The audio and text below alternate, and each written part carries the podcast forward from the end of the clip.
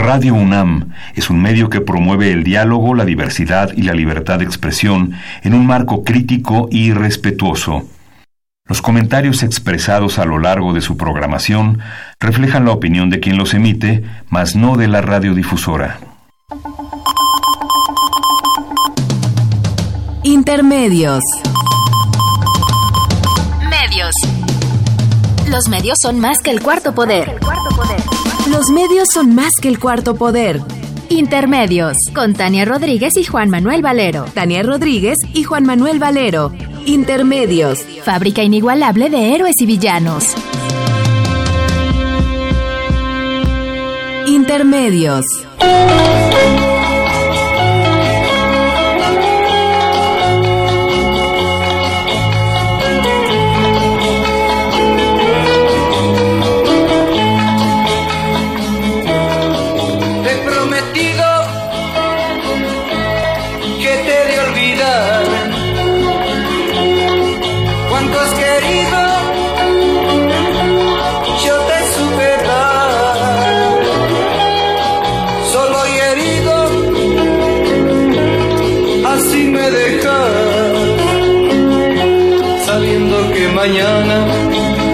Con otro al altar.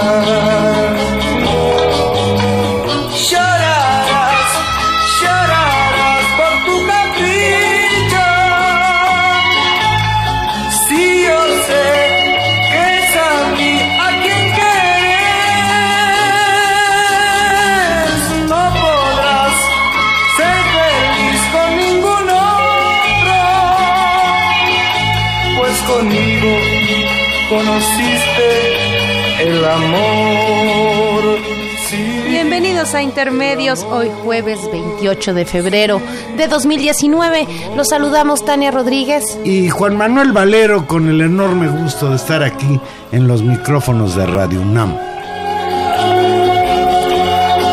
Si volvieras los ojos atrás hasta aquel momento en que nos conocimos, si recordaras tu primera sonrisa hacia mí. Estoy tan seguro que te encontrarías con tu verdadero amor como yo lo encontré en ti. Te prometido.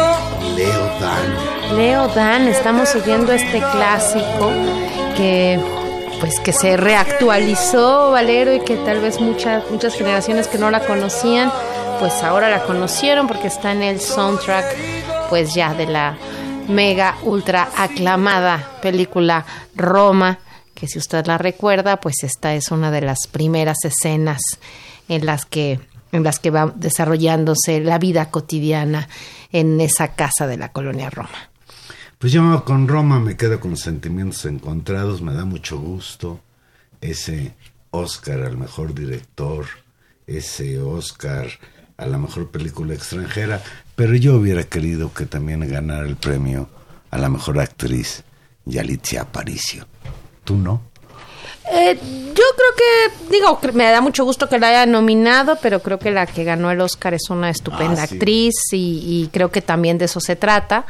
Este, y bueno, pues el reconocimiento de Roma y el reconocimiento de Alfonso Cuarón, pues que eso sí ya es impresionante la trayectoria de los de este trío de directores mexicanos pues que han hecho de Hollywood su casa y que ya se llevan Óscares como un año sí y otro también, Juan Manuel. El cursísimo cantautor argentino Leo Dan ya estaba presente en México en los años 70. Sí, sí, sí, es muy cuidada, una de las cosas pues que más se valora justamente de la producción, del trabajo de producción de la de, de, esta de Roma pues justamente el cuidado de la recreación y pasa justamente por el cuidado de la música de fondo que todo el tiempo es música digamos no que va sucediendo digamos en vivo no de lo que va lo que va ocurriendo con los personajes y vamos escuchando todo eso. Así que si usted le le gusta este darse una vuelta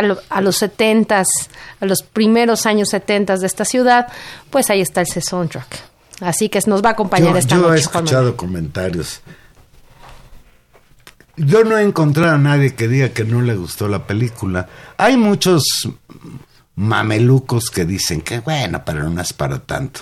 Pero en general es una película que le ha gustado al público y qué bueno que haya sido premiada, pero sí sería mejor, como dice Tania, que la vieran los mexicanos, ¿no? Es una película que vale la pena ver, porque además toca un tema muy sensible, una asignatura pendiente en la historia de este país, la reivindicación de los derechos de las mujeres y sobre todo las mujeres estas que trabajan sin seguro social en las casas de la clase media y de los ricos. Pues yo creo que hay una, una, hay una beta importantísima de reflexión que ojalá eh, pase a, un debate público serio y no solamente se quede en la anécdota de pues de qué bonita estuvo la película y que nos aprendimos el nombre de Yalitza Aparicio y punto, no desaparece del debate.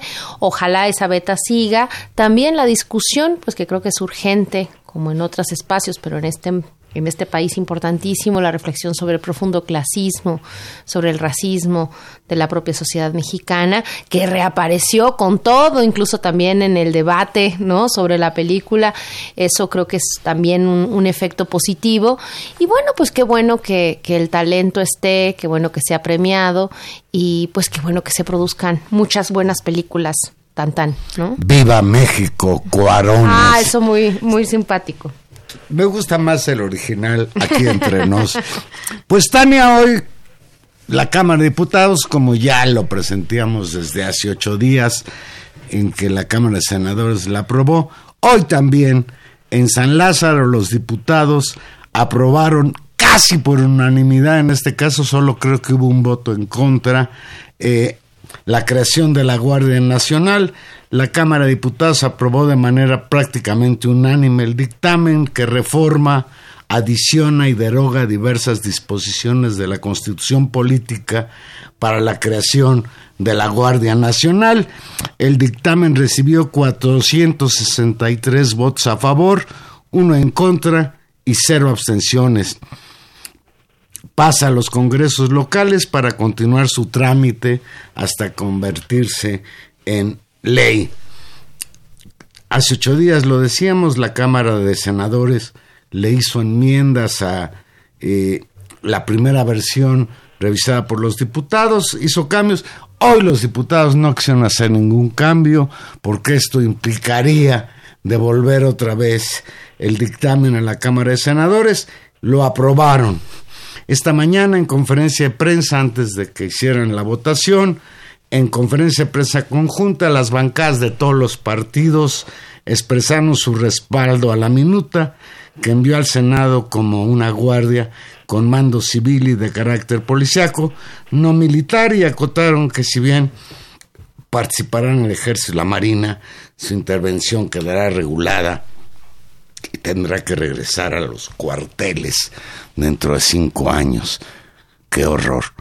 Bueno, esta mañana sigamos, ahorita seguimos analizando el contenido, pero lo que es sorprendente es la las reacciones. René Juárez Cisnero, coordinador del Partido Revolucionario Institucional, dijo, en los temas de Estado no caben los límites partidarios y en, el, en todo el estilo que tan, tan priista ellos de, de respaldar las decisiones de la presidencia votaron. Incluso la bancada del PAN lanzó un así sí presidente de la República fue muy sorprendente. Y eh, Marta Tagle, del Movimiento Ciudadano dijo hay que reconocerle al presidente de la República, respetar el Congreso. El presidente propone y el Congreso dispone. Un acuerdo político muy impresionante alrededor de la Guardia Nacional. Parecía parecía que se había complicado hace, hace unos días, pero con el acuerdo en el Senado avanzó pues muy bien, eh, digamos, en las, en las últimas horas de esa negociación.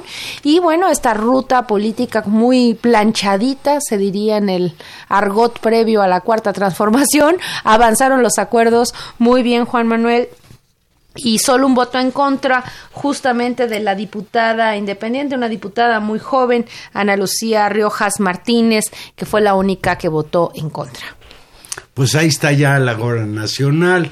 Esperamos que realmente este instrumento pues, de represión policíaca, dejamos, dejémoslo ahí, sirva para mitigar, para resolver el angustiante problema de la violencia que por desgracia envuelve a todo el país, no se salva ningún estado, aunque hay regiones de la República en que la situación es verdaderamente gravísima. Venía yo escuchando cómo se ha incrementado la violencia en Colima, que es un estado muy pequeño y a pesar de ello, pues es un estado en el que los feminicidios, los asesinatos, creo que en términos relativos, porque es un estado con muy poca población, alrededor de 700 mil habitantes, pues en términos relativos es quizás el estado donde haya más violencia.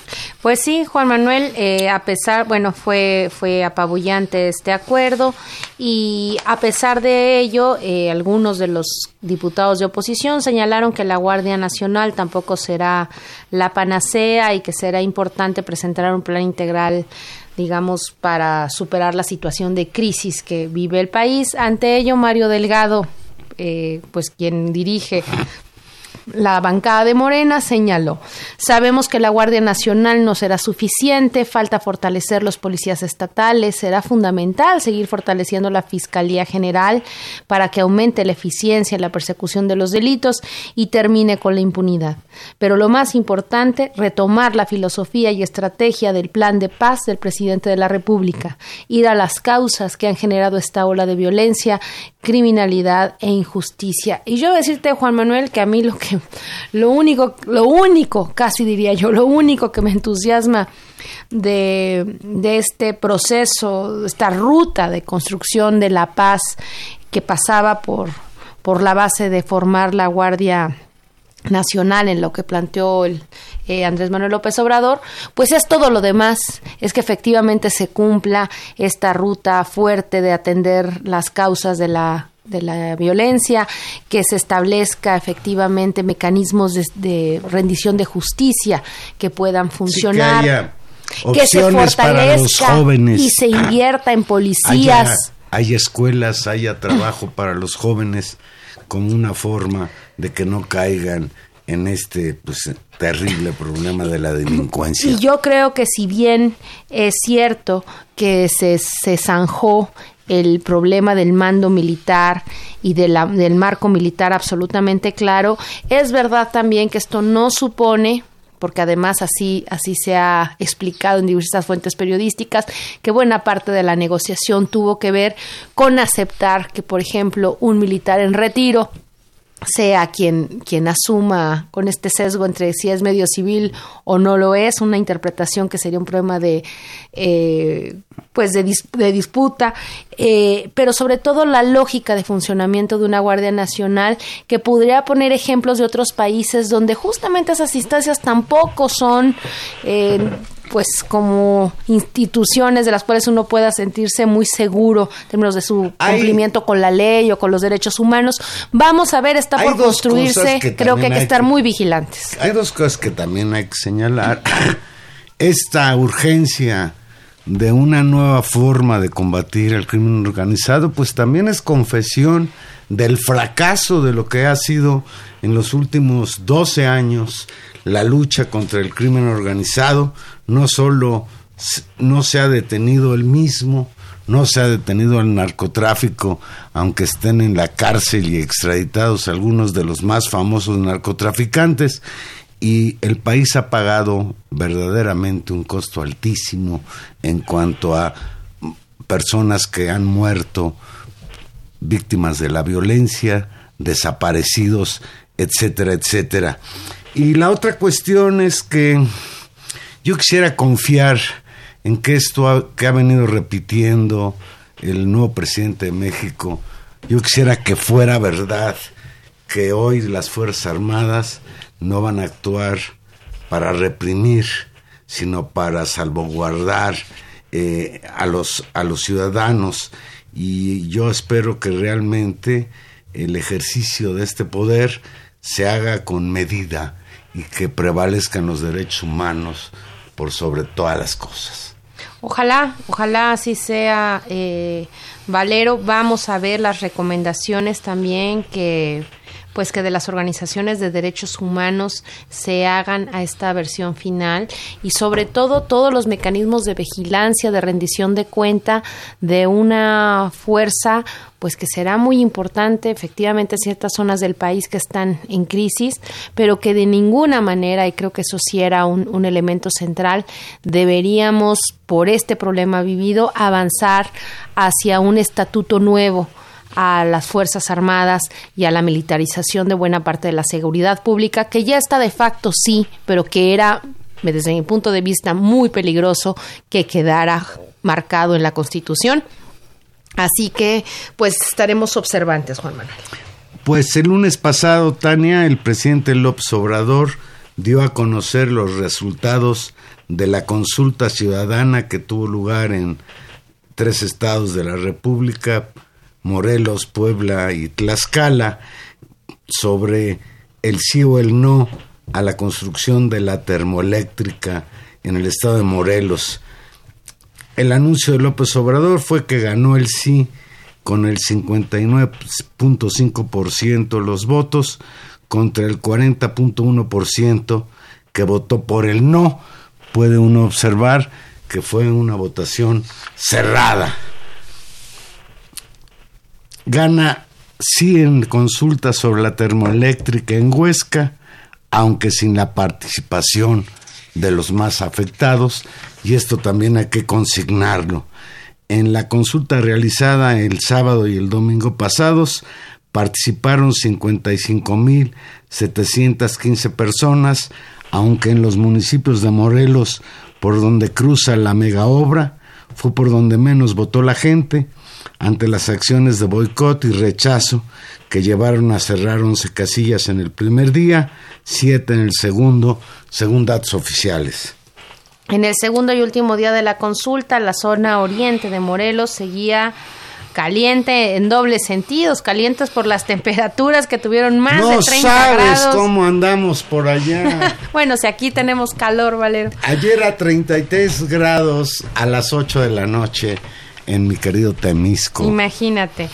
Y pues también eh, la actividad del Frente de, Pueblos en Defensa de la Tierra, el Agua y el Aire, que se ha articulado en Morelos y fundamentalmente los habitantes de Amilcingo, el pueblo donde apenas el miércoles pasado, y esto es algo que es pues dolorosísimo. Juan Manuel, asesinado el activista opositor Samir Flores, realizaron una asamblea a las nueve de la mañana en la que acordaron repetir el, el recorrido contra la consulta. El día anterior habían quemado dos casillas cercanas justamente eh, a este municipio. La tierra de Zapata se opone con su voto. Hace 100 años fue asesinado Emiliano Zapata, quien convirtió en leyenda la frase la tierra es de quien la trabaja, decían, digamos, en sus consignas y, y avanzaban en ese sentido. El gobierno federal declaró el 2019 como el año de Zapata a 100 años de su muerte y en esas tierras, Juan Manuel, pues la cosa se... en esas tierras los familiares de Zapata están en contra de la construcción de la llamada eh, termoeléctrica. Tres generaciones después, un hombre con el mismo bigote recorre Ciudad Yala y Ananecuilco, donde naciera el caudillo para oponerse al proyecto de la termoeléctrica. Se trata de Jorge Zapata, nieto del líder revolucionario. Asegura que más de seis mil campesinos utilizan el agua del río Cuautla para 19 mil hectáreas de cultivos y que las necesidades de la termoeléctrica para generar energía ponen en riesgo que siga el abasto para ellos. Esto a pesar de que el proyecto incluye una planta de tratamiento de aguas para regresar al río lo que se utilice y no afectar el riego. A diferencia de las acciones decididas por el Frente de Pueblos, él y otros secretarios decidieron motivar a la gente a participar en la consulta. Si no, no mandaron a la gente a no votar, sino a votar por el no y la estrategia les dio resultado. Según cifras de la agencia noticiosa Cuadratín, en las casillas de Ayutla sumaron tan solo 384 votos a favor y hubo 4.134 votos en contra. Yo te podría decir, Tania, que el voto de estos habitantes de Morelos, fundamentalmente, tuvo que ver con la cercanía o no cercanía a donde se va a echar a andar la termoeléctrica. Yo he escuchado voces, ando por allá en, en esas tierras de Emiliano Zapata, y sí, efectivamente hay por un lado la cuestión de, la necesidad de la producción de energía eléctrica. Ha prometido López Obrador que esta termoeléctrica en marcha permitiría satisfacer las necesidades de energía eléctrica del 100% de, de la población en Morelos, de una parte importante de Puebla y de Tlaxcala. Y sin embargo, pues los pobladores siguen pensando que esta obra es una obra que va a afectar su vida cotidiana. Sí, es, es, es así, hay, hay toda una discusión eh, muy fuerte. El presidente López Obrador ha defendido el ejercicio de esta consulta, ha argumentado que se cuidarán los trabajos, ha argumentado que, y eso, eso sí fue un poco digamos, eh, gracioso, pues, entre, entre comillas lo digo, eh, pues que se perdería la inversión, ¿no? Que se ha hecho y uno no puede dejar de pensar en la propia discusión del aeropuerto. en la boca del López Obrador. Hoy se dio la noticia de que ya por fin el gobierno de México le pagó creo que 43 mil millones de pesos de indemnización a los que empezaron a hacer el aeropuerto este que ya no se va a hacer y cuando yo escucho López Obrador, sí me parece atendible la cuestión que representa en cuanto a producción de electricidad esta termoeléctrica, donde no me convence tanto es en el argumento de lo que se perdería, porque pues sería darles la razón a quienes defendieron con uñas y dientes la construcción del nuevo aeropuerto en el antiguo vaso de Texcoco. Sí, ahí hay, ahí hay un, un argumento pues que, que, que, se discutió mucho y que se discutió priorizando que más valía eh, pues perder ese dinero en función de un riesgo, de un riesgo eh, de inversión, de una mala operación del proyecto, de y bueno, del riesgo ecológico. En este caso, eh, pues la, la impugnación, por lo menos de los pueblos alrededor de este espacio, es pues la afectación a su vida, a su, a su cotidianidad y por otra parte los riesgos ecológicos y los riesgos, pues así, de riesgos de seguridad concretos que algunos eh, advierten. Me parece que, que será muy difícil eh, que se continúe simplemente los trabajos en estas condiciones. Creo que la consulta no resultó ser un ejercicio que validara la decisión del gobierno. Eh, es, una, es una decisión El universo que participó es relativamente pequeño para lo que representa el volumen Y hay que decirlo, hay que decir con sus letras que independientemente si se confirma la relación actuante entre los asesinos, ¿no? De, de pues del activista asesinado de, ay, ahorita me fue su nombre, de Samir, ¿no? Asesinado la semana pasada, que se confirme que fueron exactamente por eso. Pero independientemente de que no, es imposible no leer eh, en esta polarización, pues razones profundas, ¿no? Y mucho enojo con respecto también a, promesas, a posiciones del propio partido de Morena, incluso de, López Obrador, por ahí anda un video en el que él dice que si se impuso no debería construirse, que se va a consultar y que se tiene que hacer. Y otra cosa, Juan Manuel, que no se van a poder saltar y que con, con seguramente con una estrategia legal van a poder resolver, muchas de esas comunidades pueden asumir, digamos, las, las protecciones jurídicas que derivan de su condición de pueblos originarios y exigir que en función de los acuerdos firmados con México deban respetarse procesos de consulta que no son estrictamente estos y que esta consulta no sustituye a los otros. Me parece que lo mejor que podría hacer el gobierno es darse un tiempo para hacer las cosas bien y conciliar y establecer condiciones de negociación con este sector importante de la población de Morelos, porque creo que también no solamente será una señal pues para estos pobladores afectados, sino para otros actores políticos eh, importantes que seguramente pues a lo largo de los años pues también tendrán posiciones distintas a las del gobierno y veremos cómo trata este gobierno a una oposición, en este caso una oposición de izquierda, hay que decirlo. Bien, pues vamos a hacer una pequeña pausa y aquí regresamos. Recuerden que Intermedio es un programa en vivo y usted se puede comunicar con nosotros al 55 36 89 89. Ya han llegado algunas llamadas que vamos a atender en la segunda parte del programa.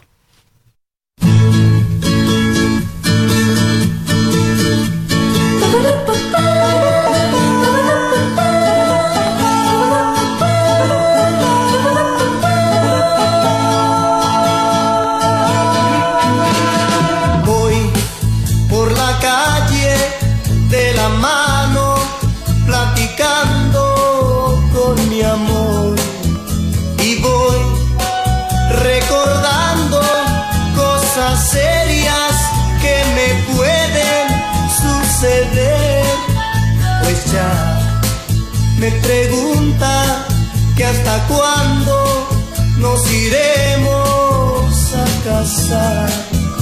Y yo le contesto que soy pobre, que me tiene que esperar. No tengo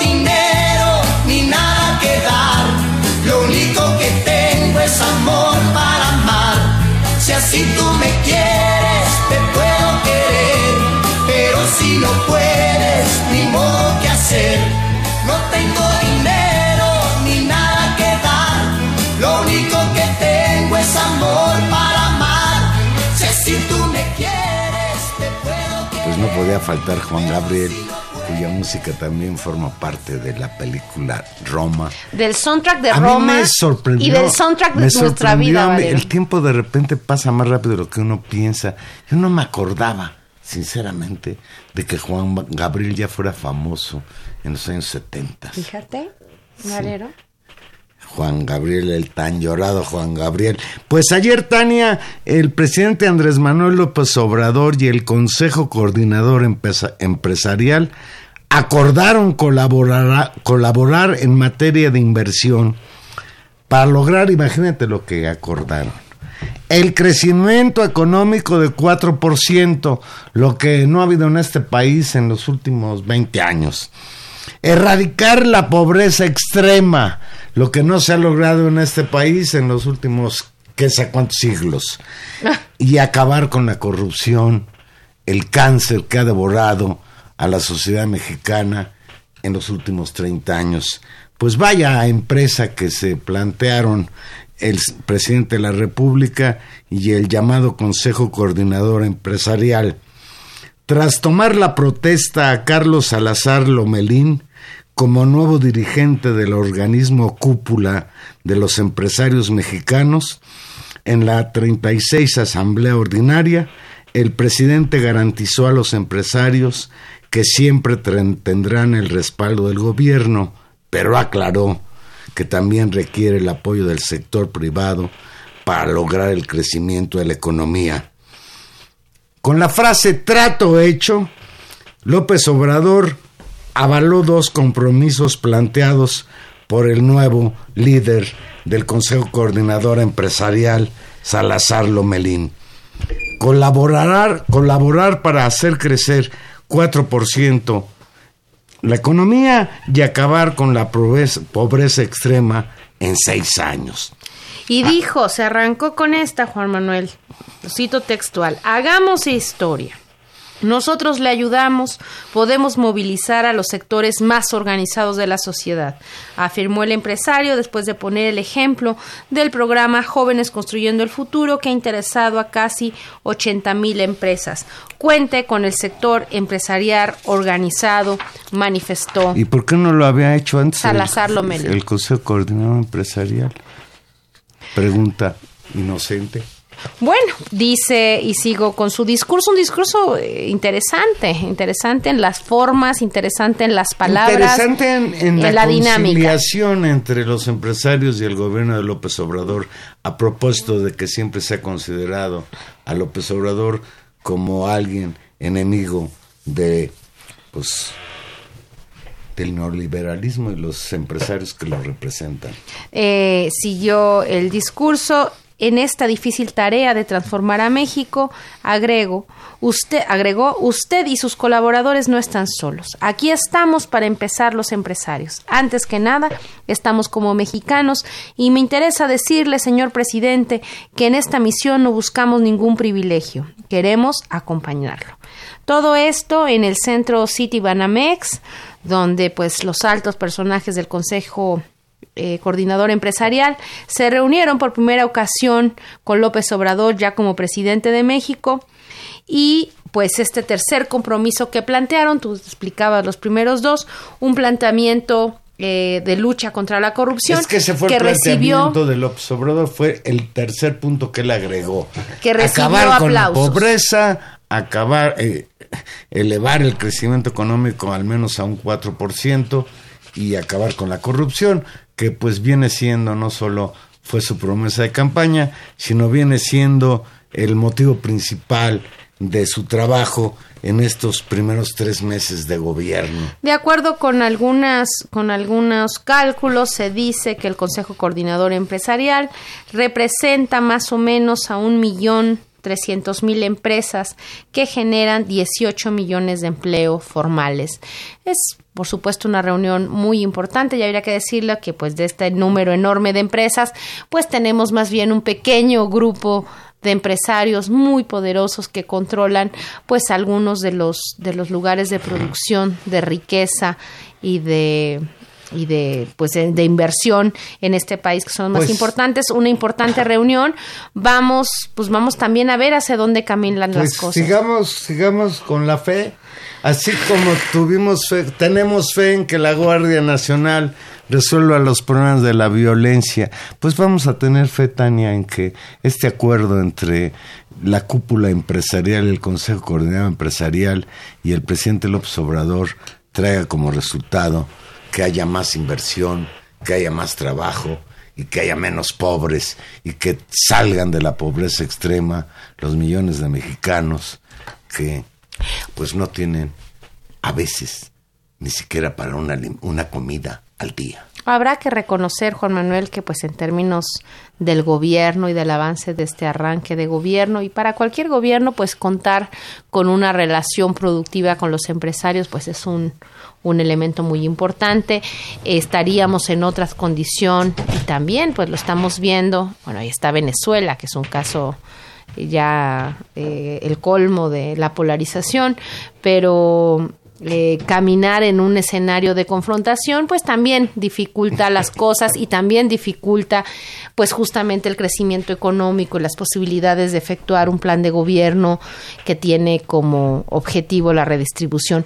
Vamos a ver cómo, cómo van las cosas. Eh, yo te digo que si por un lado pienso en los riesgos enormes de la polarización a toda costa y de, y de esta situación, también nunca dejo de pensar y lo dejo simplemente ahí. Eh, todo un primer momento de una relación muy constructiva, muy positiva de los empresarios con el gobierno de Lula hace algunos años. ¿En qué acabó ese idilio? Siempre, siempre es difícil, siempre hay que seguirla con mucha atención pues les damos el beneficio de la duda y ya. en sentido contrario a estos apapachos de ayer entre el gobierno de López Obrador y la cúpula empresarial, el lunes pasado el periódico Reforma dio a conocer el surgimiento de un grupo encabezado por el gobernador de Chihuahua, Javier Corral, que, que pretende convertirse en contrapeso del gobierno de López Obrador. A través de un comunicado señalan que aspiran, y lo textual, a formar un equilibrio democrático en la política mexicana, ya que consideran que la administración del presidente Andrés Manuel López Obrador se define por una sola voz y una sola visión.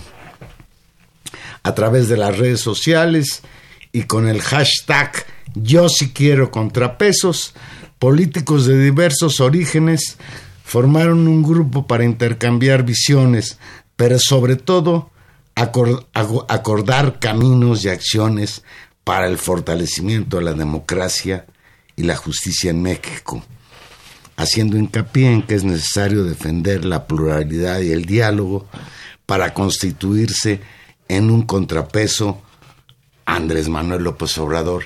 Y aquí lo primero que habría que reflexionar, Tania, todos ellos o la mayoría de ellos, y ahorita vamos a dar algunos de los nombres de estos participantes, están entre ellos Agustín Basabe, que fue presidente del PRD, Cecilia Soto, que fue candidata a la presidencia de la República y tengo entendido que acompañó la campaña presidencial de Ricardo Anaya en las pasadas elecciones, Gustavo Madero, que fue presidente del PAN, Xochitl Galvez, panista de pura cepa, Luis Donaldo Colosio, el hijo del finado Luis Donaldo Colosio, este es Luis Donaldo Colosio Riojas, y Guadalupe Acosta Naranjo del Partido de la Revolución Democrática. Y la primera pregunta que uno se hace es ¿por qué un contrapeso de estos individuos y qué no son los partidos políticos el principal elemento de contrapeso o ya renunciaron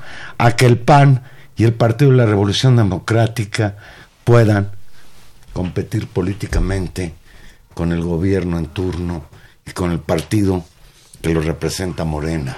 Pues sí, Juan Manuel, ahí todo un tema y así como unos se apuntaron, bueno, eso dijo Reforma, otros se desapuntaron, porque en esta formación... Ah, es que Reforma hablaba de una reunión... De un grupo más grande en la algunos que, dijeron que no. Se bajaron muy rápido del barco y aclararon que ellos no estaban en ningún frente anti López Obrador, eh, de esos que dijeron que que ellos no eran. De ellos sí están contra López Obrador, aunque digan que no están en ese frente. El gobernador de Jalisco, Enrique Alfaro, el presidente de la Coparmex, Gustavo de Hoyos, así como los escritores Juan Villoro y Héctor Aguilar Camín, que rápidamente se deslindaron de dicho grupo. Pero así como hay gente que se baja, hay gente que se sube, Juan Manuel. Fox, Fox de inmediato, con esta nueva, pues no sé, Fox casi delira en Twitter. Y lo que dijo inmediatamente es que yo me formo en la lista de los del contrapeso.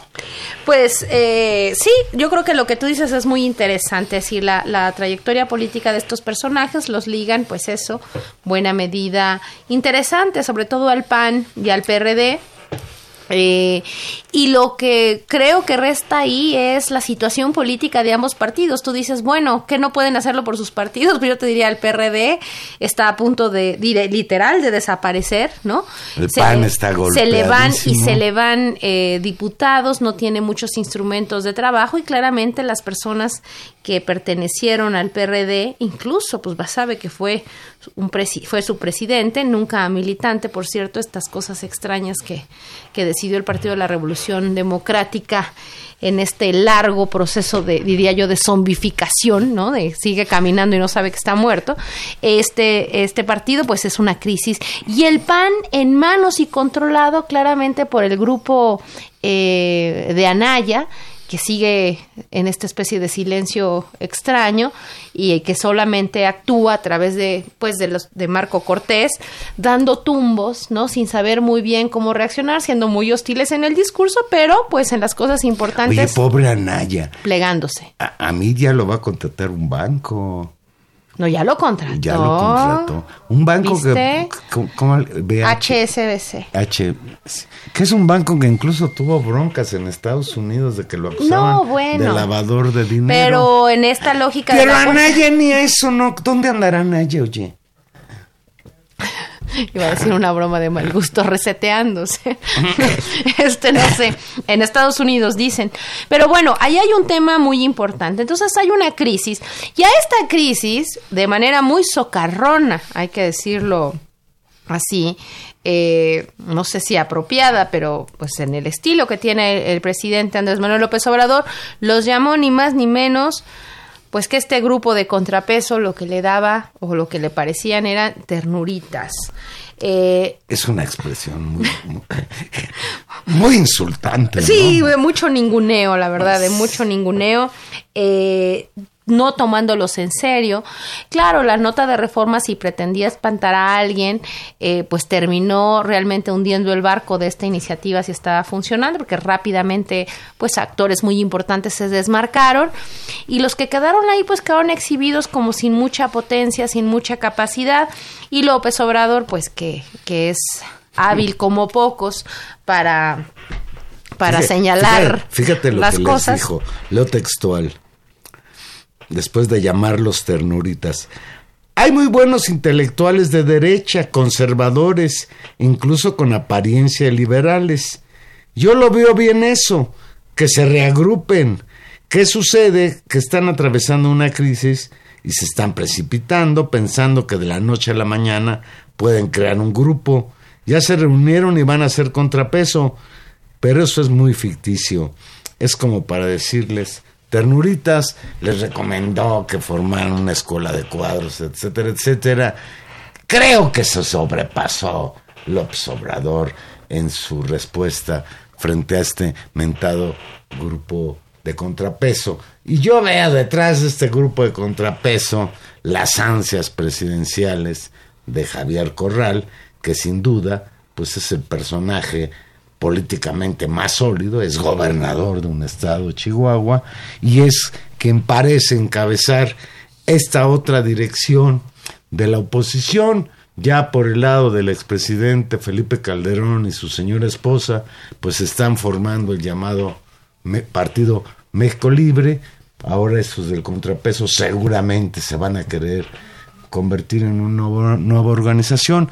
Y pues el PAN y el PRD igual que el PRI.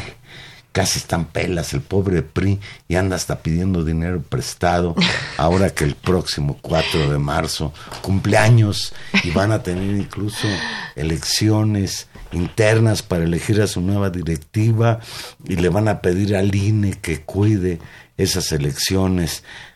Verdaderamente es que es cierto, surgen estos grupos porque de veras los partidos políticos hablemos del PRI, del PAN y del PRD, salieron muy golpeados en las pasadas elecciones. Sí, es una crisis, una crisis eh, muy grande del sistema de partidos mexicano.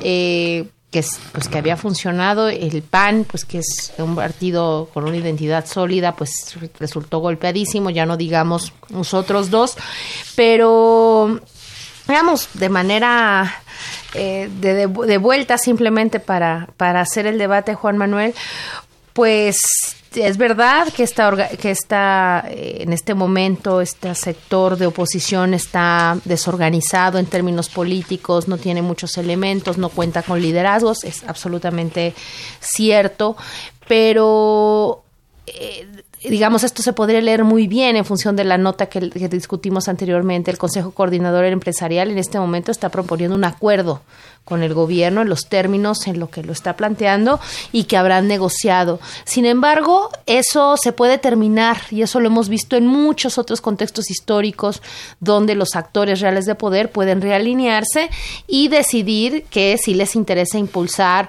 organizaciones, liderazgos, acuerdos que van a empezar a funcionar en otro sentido. Entonces no es tan no es tan fácil tampoco darlos por por descontados y por muertos. Y la otra es si tampoco habría que poner las, barbas a remojar, tampoco es que Morena sea un partidazo súper organizado, con liderazgos locales muy bien armados, porque lo que hemos visto también, y eso es algo que hay que discutir, es como múltiples actores y pequeños grupos y pequeños núcleos de militantes e incluso también políticos profesionales que vienen de estos otros partidos hoy están en Morena o cerca de Morena y eso también es un, un efecto pues que va a traer un, un, problema organizativo, ideológico y de formación al propio partido. Así que la crisis de los partidos me parece que le pega por distintas razones a todos y pues sí será importante que en este país vuelva a conformarse un sistema partidario que dé viabilidad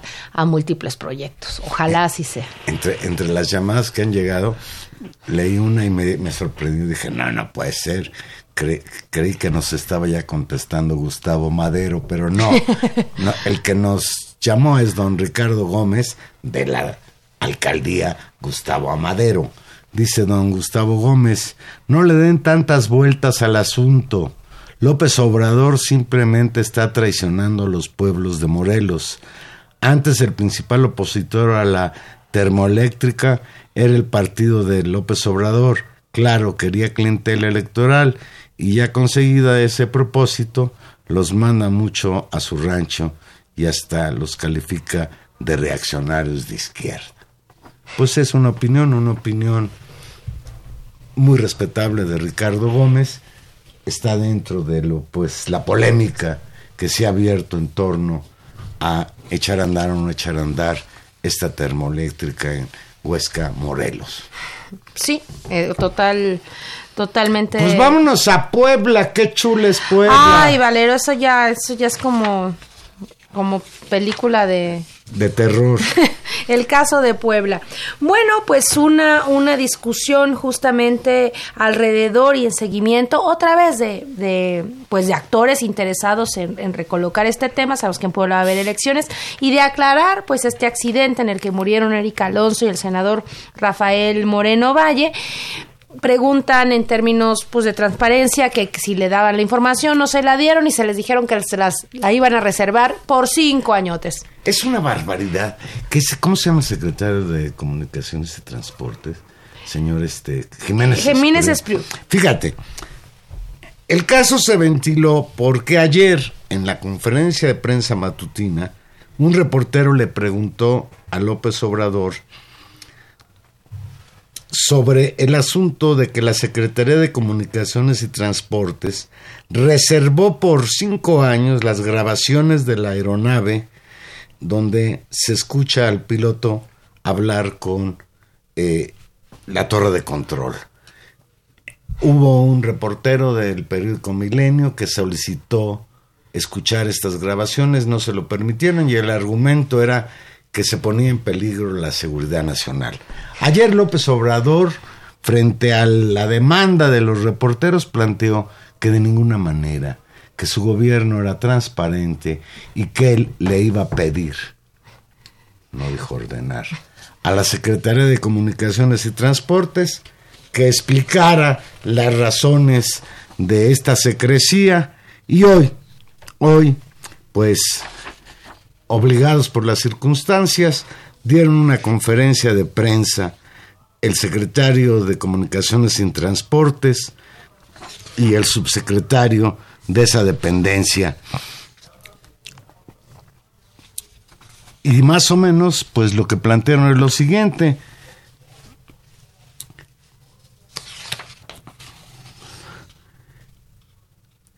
Difundieron avances de la investigación del accidente así como un audio que da cuenta de la comunicación que tuvieron los pilotos de la aeronave con la torre de control del aeropuerto de Puebla. Y yo escuché fragmentos hoy en el noticiario de Carmen Aristegui y verdaderamente no dijeron nada, no aclaran nada respecto al accidente, esa, ese diálogo eh, que se interrumpía entre la torre de control y el piloto y hace mucho, mucho más difícil de entender por qué querían reservar esa información. Hasta el momento en que se ha avanzado en las investigaciones sobre el accidente del helicóptero en el que fallecieron Marta Erika Alonso, entonces gobernadora de Puebla, y el senador Rafael Moreno Valle, no hay indicios de que hubiera sufrido algún ataque externo. Esto lo informó el subsecretario de Transportes de la Secretaría de Comunicaciones y Transportes, Carlos Morán. Cuestionado en Palacio Nacional sobre la posibilidad de que haya sido un atentado, Morán dijo que hasta el momento no se tiene nada que nos muestre que hubiera habido una desintegración de las partes. Morán presentó las, conversaciones que estuvo el piloto Marco Antonio Tavera con la torre de control el día fatídico del vuelo del 24 de diciembre de 2018. Y fíjate lo que dijo Jiménez Espriu el titular de la Secretaría de Comunicaciones y Transportes ofreció que sobre la información relacionada con las investigaciones del accidente se, buscará darle toda la transparencia que sea posible. Reiteró que la, respuesta, la reserva dispuesta ante una solicitud de acceso a la información para obtener los audios obedeció a una reacción sistemática que se da en todos los casos de accidentes de aviación. No, sí. No, yo creo que, bueno, se irá aclarando, eh, pero eso habla pero mira, de, provocas que, la gente que trae ganas de buscar de tres pies al gato los encuentre. Pues ¿Por qué? En primer lugar, yo nunca he entendido por qué hay investigaciones de delitos o de accidentes, como es el caso, que se reserva la información por cinco o seis años. Pues Así escuchaba yo. No podemos investigar la estafa maestra o el problema de Odebrecht, porque ya un juez decidió que esa información no puede ser pública durante los próximos 12 años. Bueno, Valero, nos vamos, nos pusimos a hablar del avión y tenemos, no, no podemos dejar pasar, este programa se llama Intermedios, pues uno de los eventos tal vez mediáticos no ocurridos en el país, pero pues ampliamente discutidos, eh, que fue esta, esta, esta situación que ocurrió con Jorge Ramos en Venezuela en una entrevista que, que pactó con Maduro, eh, le muestra un video, eh, se molesta en la entrevista, Maduro se retira, esta acaba y se le retira, digamos, el material de la entrevista a Jorge Ramos, quien acusa además que también fue retenido por algunas horas y pues generó una crisis política en medio de una, una crisis mediática. La crisis política ya ah, la, la crisis está. El pobre Maduro desde hace algunos ayer. No, este, mira, yo no sé si llama la crisis mediática. Yo creo que el señor Jorge Ramos, que es un buen periodista, de origen mexicano, incluso él se dice exiliado en los Estados Unidos o refugiado en los Estados Unidos, donde trabaja en la cadena Univisión, pues se le sacó raja el asunto. Tú vas a entrevistar a Maduro y lo primero que le dice, oiga señor, ¿quiere, ¿cómo lo llamo? ¿Presidente o dictador? Entonces, ¿qué, ¿a qué iba Ramos? A provocar a Maduro. Luego le enseñó un video de unos pobrecitos venezolanos que estaban comiendo en un camión, de un camión de basura. Y parece ser que ahí se salió de sus casillas el señor presidente de Venezuela y suspendió la entrevista, les decomisaron las cámaras, creo que dice que hasta el teléfono celular, se suspendió la entrevista y al día siguiente fue deportado con todo su equipo de Univisión. Y desde luego, pues ha generado un escándalo mediático, porque sí, como lo, como lo expresaste al principio, pues lo primero que nosotros tenemos que defender es la libertad de expresión. Y yo creo que ahí sí Maduro, y en otros casos, se vio muy inmaduro. Si ya sabes que te viene a golpear, si este fue capaz incluso de confrontarse con Trump, me refiero al periodista este, pues Maduro, ¿qué esperaba? Pues, pues sí, y me parece que o sea, si no quiere, si considera que es un periodista como tú señalas y que no quiere hablar con él, pues que no hable con él.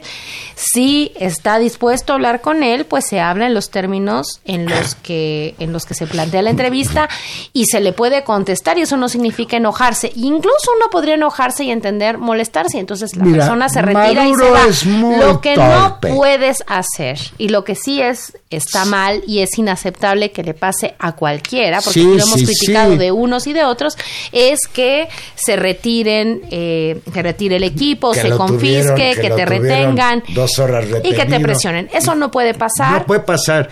Y mira, yo creo que si hubiera sido otro mandatario, si hubiera sido Chávez, fíjate, el entrevistado. Yo veo ese video, ve, ya has visto el video de los este muchachos estos venezolanos comiendo de la basura. Sí. Tú ves a los muchachos y de lo que menos tienen tipo es de desnutridos, ¿eh? Uno de ellos hasta parece que hace pesas. Yo tengo la impresión, no lo puedo demostrar, que fue un montaje que armó este señor eh, periodista de Univisión allá en Venezuela. No es real que la gente coma de la basura de manera generalizada en Venezuela. Y de veras que es muy, muy lamentable que en México hagamos de ello, pues nos hagamos eco cuando en nuestro país, a propósito de eso, la pobreza extrema es algo con lo que cargamos. Eh, por supuesto. Yo creo que la discusión en este caso, el tema es que eh, lo que ocurre, la interpretación de lo que ocurre, pues también está debate. Y eso ocurre en una escena mediática, y perdón, pero el gobierno de Venezuela Maduro, no, eh, no pueden obviar, no pueden decir que no saben que esa discusión se juega en buena medida en las percepciones y en las percepciones en la discusión pública que ocurre en los medios de comunicación y que Jorge Ramos pues es un actor muy importante en la discusión, digamos, del público latino en Estados Unidos, de generar una opinión, del impacto que puede tener su opinión en distintos lugares de América Latina. Entonces, si vas a ir a, a enfrentar una entrevista con un personaje que es absolutamente crítico, que es público, que es crítico de ese régimen, pues me parece un muy buen ejercicio democrático y plantear y enfrentar la discusión. Lo que me parece muy desafortunado, ¿no? En términos de una estrategia política irreprochable en términos de las garantías a la libertad de expresión y a los periodistas, pues es lo que ocurrió después. Y ahí no hay ingenuidad que valga. Y bueno, pues eh, habían vivido un fin de semana durísimo. El, el, Hoy el, el, gobierno venezolano se estaba jugando la resolución de la ONU. un respiro, porque hoy hubo un eh, hoy no, no hubo acuerdo en el Consejo de Seguridad de las Naciones Unidas Rusia y China vetaron la iniciativa de Estados Unidos de exigir la renuncia de Maduro y, el llamado a elecciones. La postura de China y Rusia en el Consejo de Seguridad de las Naciones Unidas, el veto en cuanto a países titulares dentro de esta Consejo de Seguridad. ese Consejo de Seguridad le impidió a Estados Unidos avanzar en esos propósitos. Hoy le fue mal a Trump.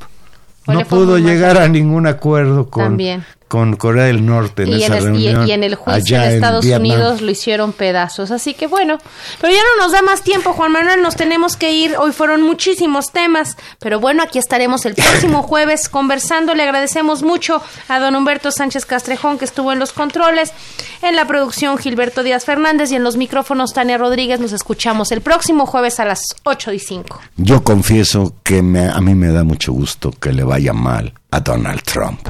Buenas noches.